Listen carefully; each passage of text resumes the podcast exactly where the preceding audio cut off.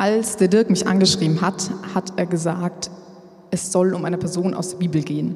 Ich durfte ihm eine Person aussuchen und ich habe gedacht, naja, Neues Testament kennt man meistens, das sind die ganzen Jesus-Geschichten, dann kommen noch ein paar Briefe, aber kennt man eigentlich. Altes Testament hat mich auch in letzter Zeit einfach mehr gereizt. Deswegen habe ich mir überlegt, wen gibt es denn aus dem Alten Testament, die man vielleicht nicht so gut kennt, wo ich die Geschichte auch ziemlich cool finde. Und dann ist mir Samuel eingefallen. Samuel kennt man vor allem wahrscheinlich aus ähm, David und Saul-Geschichten. Das war der Dude, der David gesalbt hat und davor, glaube ich, auch Saul.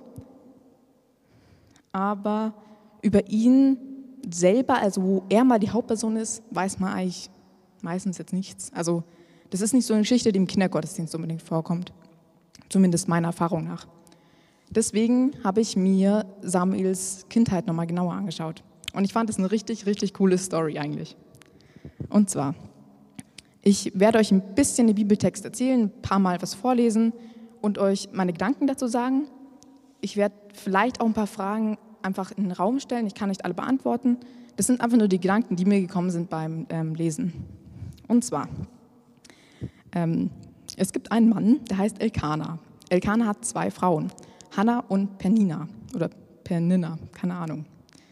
Pernina hatte schon Kinder, ähm, einige, Hannah hatte keine. Hannah konnte keine Kinder bekommen oder hat bisher zumindest keine Kinder bekommen. Und Elkanah hat Hannah trotzdem sehr geliebt. Hannah hat sehr darunter gelitten, dass sie keine Kinder bekommen, äh, bekommen konnte. Vor allem ähm, zu der Zeit, in der ähm, die ganze Familie nach Shiloh ähm, gewandert ist. Das ist ein Ort ähm, in der Nähe von Jerusalem, glaube ich. Und da ist eine Opfer oder eine heilige Stelle, ein Heiligtum, an dem man, da wo man halt Gott opfern kann. Und Elkanah hat das einmal im Jahr gemacht, dass er mit seiner ganzen Familie dahin gezogen ist und Gott geopfert hat, gebetet hat und ähm, da kamen eben alle mit. Und besonders zu der Zeit hat Penina ähm, Hannah immer ziemlich krass, ähm, ja, vielleicht auch gemobbt, aber so ein bisschen gehänselt damit, dass sie keine Kinder bekommen kann. Und darunter hat Hannah sehr, sehr gelitten. Also die hat es sehr traurig gemacht, auch weil eine Frau damals zu der Zeit, wenn sie keine Kinder bekommen hatte, bekommen konnte oder keine Kinder hatte, die hatte eine niedrigere Stellung in der Gesellschaft. Die war automatisch schon mal zwei Stufen drunter, wo sie eigentlich hätte sein sollen. Und obwohl ihr Mann sie trotzdem geliebt hat, auch wenn sie keine Kinder hatte, also obwohl, das, obwohl ihr Mann jetzt auch nicht sie so runtergemacht hat, war das für sie trotzdem sehr schlimm, dass die Penina sie da immer gehänselt hat, sich über, sich über sie lustig gemacht hat. Und eines Tages war sie so krass gekränkt, dass sie ähm, ins Haus von Java, also in das Heiligtum gegangen ist und sich da heulend auf den Boden geschmissen hat wahrscheinlich und angefangen hat zu beten. Und sie hat leise gebetet und sehr lange und hat halt währenddessen auch immer wieder geweint und hat ähm, gebetet, allmächtiger Gott, du siehst doch mein Elend. Wenn du Erbarmen mit mir hast und mich nicht vergisst, sondern mir einen Sohn schenkst, will ich ihn dir zurückgeben. Sein ganzes Leben lang soll, sein ganzes Leben soll dann dir hergehören. Als Zeichen dafür werde ich ihm nie die Haare schneiden. Und der erste Gedanke, der mir bei diesem Gebet kam, war, okay, logisch, sie will ein Kind. Sie betet für einen Sohn, Sohn war damals auch schon höher gestellt, Männer waren höher gestellt als Frauen, deswegen lieber ein Sohn als eine Tochter. Aber sie möchte ein Kind, das ist schon mal logisch. Zweiter Punkt, sie will doch ein Kind. Warum sagt sie dann, wenn ich ein Kind bekomme, kriegst du es? Das ist nicht mein erster Gedanke, wenn ich sage, ich möchte ein Kind. Wenn ich kein Kind habe, dann sage ich doch, ich will ein Kind und das will ich für immer haben. Und das ist dann mein Sohn und den ziehe ich groß und der wird Erbe vielleicht und ähm, wird Oberhaupt von dieser ganzen Sippe. Ich sage doch nicht, ich will ein Kind und dann gebe ich das dir, Gott, ab. Das war schon mal so, also das fand ich schon mal zumindest ein bisschen komisch, aber auch irgendwie krass, dass sie das so formuliert hat. Und ich habe mich auch gefragt, wie, wie kommt sie dazu? Also woher kommt der Einfall? Weil ganz im Ernst, wenn ich was will von Gott, dann bin ich manchmal schon so ein bisschen egoistisch und sage, ich will das jetzt. Und dann denke ich nicht darüber nach, jetzt irgendwie so einen Handel abzuschließen oder sowas. Genau. Hannah hat eben so lange gebetet und ähm, in diesem Tempel war ein Priester, der heißt Eli. Eli war, ähm, an dem Tag saß er auf so einem Stuhl neben der Tür und hat es eben gesehen und dachte sich, warum betet die?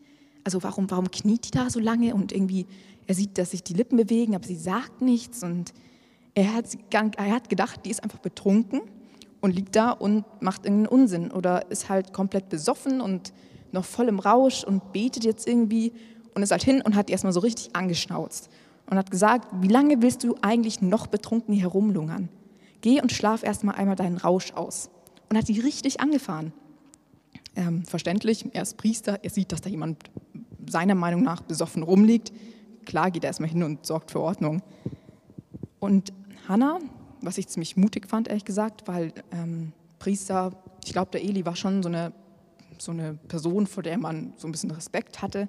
Und ich finde es ziemlich mutig, dass sie eigentlich sofort widersprochen hat. Sie hat gemeint, aber nein, mein Herr, ich bin nicht betrunken. Ich bin nur sehr, sehr traurig und habe dem Herrn mein Herz ausgeschüttet. Halte mich bitte nicht für eine heruntergekommene Frau. Wirklich, ich habe nur aus lauter Verzweiflung so lange gebetet. Und das beruhigt den Eli erstmal und das war der zweite Punkt, wo ich mir dachte, okay, krass. Erst rastet der so voll aus. Also ich stelle mir das wirklich so vor. Ich stelle mir das vor, der rennt, der geht dahin, reißt die wahrscheinlich so ein bisschen hoch und fährt sie dann voll an. Und die Reaktion, die er jetzt hat, die hat mich auch überrascht, weil ich mir dachte, ey, was ist das denn für ein Sinneswandel? Jetzt kommt nämlich, geh, geh getröstet und in Frieden nach Hause. Der Gott Israel wird dir geben, worum du gebeten hast. Und da war ich schon mal, okay, so reagiere ich nicht. Also das finde ich krass, dass er so, so einen krassen Reaktionswechsel plötzlich hat. Er ist so ganz entspannt und meint so, hey, geh nach Hause, Gott wird dir geben, worum du gebeten hast. Ich nehme an, Eli wusste das, dass der Wunsch erfüllt wird, anders kann ich mir das nicht vorstellen, dass er das einfach so selbstsicher sagt. Er war halt auch Priester, also Priester waren zu der Zeit die Leute, zu denen Gott gesprochen hat, denen Gott gesagt hat, hey, ähm, da läuft was schief, das, darauf müsst ihr achten. Das waren die Menschen, die respektiert wurden, zu denen man hingegangen ist, wenn man eine Frage an Gott hatte. Und dementsprechend gehe ich auch davon aus, dass er das auch alles wusste, was so in dem Gebet so vorging. Oder in Hannah zumindest. Und ähm, auch schon so ein bisschen voraussehen konnte, hey Gott, der wird dir den Wunsch erfüllen. Genau. Hannah geht nach Hause und wird tatsächlich schwanger und bringt einen Sohn zur Welt und sagt, ich habe Gott um einen Sohn gebeten und nenne ihn daher Samuel. Samuel heißt von Gott überbieten. Das finde ich auch schon krass. Ähm, sie nennt ihr Kind einfach sofort so, wie sie, ähm, wie sie das wie sie es bekommen hat. Auch verständlich, weil sie hätte wahrscheinlich keinen Sohn bekommen, hätte sie Gott nicht darum gebeten. So, ähm, sie zieht Samuel ein paar Jahre bei sich auf und als er dann einige Jahre alt war, nimmt sie ihn mit wieder zu dieser Opferstätte oder zum Heiligtum, was auch immer und bringt den Jungen zu Eli und sagt, Herr, erinnerst du dich noch an mich? Ich bin die Frau, die vor einigen Jahren hier stand und gebetet hat. Um diesen Jungen habe ich damals gefleht. Und der Herr hat mein Gebet erhört. Er gab mir, worum ich bat. So will ich auch. So will auch ich nun mein Versprechen halten. Ich gebe Samuel dem Herrn zurück. Sein ganzes Leben lang soll er Gott gehören.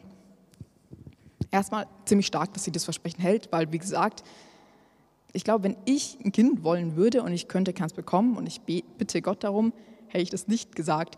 Und ich gebe es dir auch gleich wieder ab, weil Samuel wird sein Leben lang Priester sein.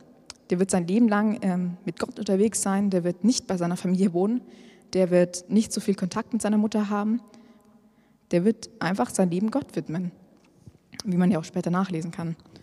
Und ich finde es das krass, dass, dass sie das, dieses Zugeständnis macht, dass sie sagt, ich möchte einen Sohn, aber ich gebe ihn dir. Und ich finde es auch stark, dass sie das durchgezogen hat, weil ich glaube, nicht viele hätten so gehandelt. Ich glaube, viele hätten, wenn sie das Kind bekommen hätten, hätten gesagt, boah, cool, das behalte ich jetzt. Ich löse nicht mein Versprechen ein. Ich bin egoistisch. Ich nehme jetzt einfach das, worum ich gebeten habe, weil Gott hat es mir gegeben. Und den zweiten Teil vergesse ich einfach. Und ich finde es das stark, dass Hannah das macht, weil sie geht hin und sagt, hey, ich habe ich hab einen Handel gemacht und ich, ich stehe dazu. Ich löse das ein was ich mir auch in dem Moment gedacht habe, was denkt sich Eli? Erkennt Eli Hannah sofort? Oder ist er erstmal so ein bisschen verwirrt, was will die jetzt von mir? Und war er darauf vorbereitet? Wusste er, dass, dass, es, dass Hannah das gesagt hat, dass Samuel sein Leben Gott widmen wird? Oder dass Samuel Gott gehören wird sozusagen? Und was hätte Eli auch dazu gesagt? Und da bin ich zu meinem letzten Gedanken gekommen. Was denkt Samuel darüber? weil die Entscheidung hat ja nicht er getroffen. Die Entscheidung hat seine Mutter getroffen für ihn. Und ich weiß nicht, vielleicht wollte Samuel gar nicht Priester werden. Das wird nie erörtert. Samuel ist Priester geworden, weil er, ähm, weil seine Mutter dieses Versprechen gemacht hat. Und ich wüsste gerne, ob er das bereut hat, ob er sich gedacht hat, ey, nee, ich will es gar nicht. Oder ja, vielleicht, ob er seinen, seinen Frieden damit geschlossen hat. Oder ob er sich so vollkommen in diese Rolle reingefühlt hat. Also, dass er gemerkt hat, hey, das ist mein Leben, da gehöre ich hin, das ist meine, mein Platz. Und hier fühle ich mich wohl, ich möchte nirgendwo anders sein. Weil als Priester hast du nicht immer die, die coolsten Aufgaben. Meistens hast du die Aufgaben, dass du zu Leuten hingehst, manchmal zum König, zum, zum mächtigsten Mann und sagen musst, hey, du baust Scheiße. Du baust so richtig heftig Scheiße gerade und du machst das, das und das falsch. Und das musst du vor einer Person sagen, die unglaublich mächtig ist, die dich in zwei Sekunden befehlen kann, du bist tot. Das wäre zwar nicht gut, aber sie kann es.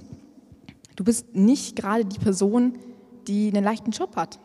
Und ich frage mich, ob Samuel das, das so cool fand, dass seine Mom diesen Handel gemacht hat. Ich hätte das gern gewusst, aber weiß nicht.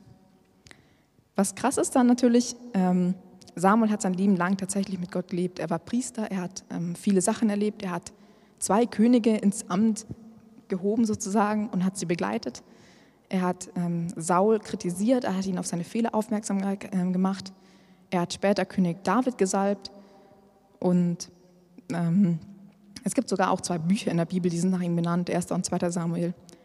Ähm, ich finde das eine krasse Geschichte. Ich wüsste gerne, was, was Samuel sich dazu zu dieser ganzen Geschichte denkt. Ich weiß es nicht, aber das könnt ihr euch jetzt auch überlegen vielleicht. Ähm, weil ich bin am Ende angekommen. Das waren meine Gedanken dazu.